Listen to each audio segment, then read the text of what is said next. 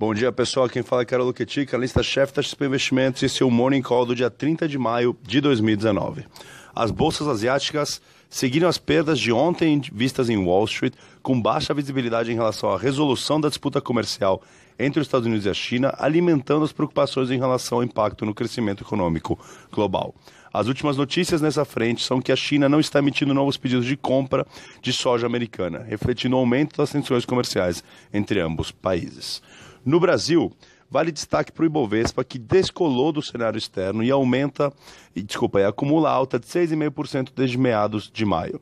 É, com melhora no ambiente político, ajudando nessa sustentação, em meio a uma série de aprovações de pequenas pautas que destrava a agenda do Congresso e traz uma expectativa de aprovação da reforma da Previdência.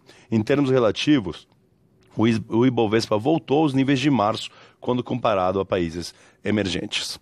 Além do foco na Previdência, o mercado também tem acompanhado de perto a evolução do projeto de lei que trata de créditos suplementares ao orçamento para poder cumprir a regra de ouro.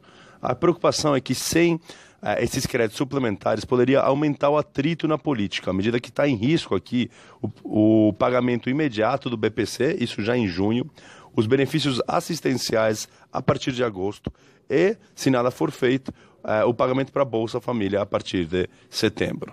Ontem, a Câmara aprovou, depois de uma longa votação, a medida provisória 871, combate à fraude no INSS, assim como a MP 867, que altera o Código Florestal. O Código Florestal é mais difícil de passar no Senado, mas a 871 de combate à fraude no INSS deve passar sim no Senado hoje e vai destravando essas pequenas pautas no Congresso. Vale destaque também para os dados de crédito de abril divulgados ontem pelo Banco Central, com os empréstimos corporativos não direcionados desacelerando é, em março e originação de crédito também mais lento, o que basicamente mostra que o crédito está perdendo fôlego é, e tem uma dependência aqui da agenda de reformas para avançar com consistência. Isso é reflexo de um cenário de atividade mais fraco. Só para lembrar aqui, o ponto é que é, enquanto a agenda da, da, reforma da Previdência não avançar de uma maneira mais consistente, essa estagnação que estamos vendo no crescimento deve continuar. Em relação ao Ibovespa, ao longo dos próximos dias a gente vai trazer um comentário mais completo em relação ao valuation atrás, ou seja, qual é o nível que ele negocia. É, mas hoje o Ibovespa não está caro, nossa visão estrutural continua é, de uma visão positiva. No curto prazo, porém, a gente depende de um avanço nessa pauta no, da reforma da Previdência no mundo político para que o Ibovespa ganhe um fôlego maior. Do lado das empresas, dois destaques. A gente revisou ontem as nossas estimativas para JBS, Marfrig e BRF.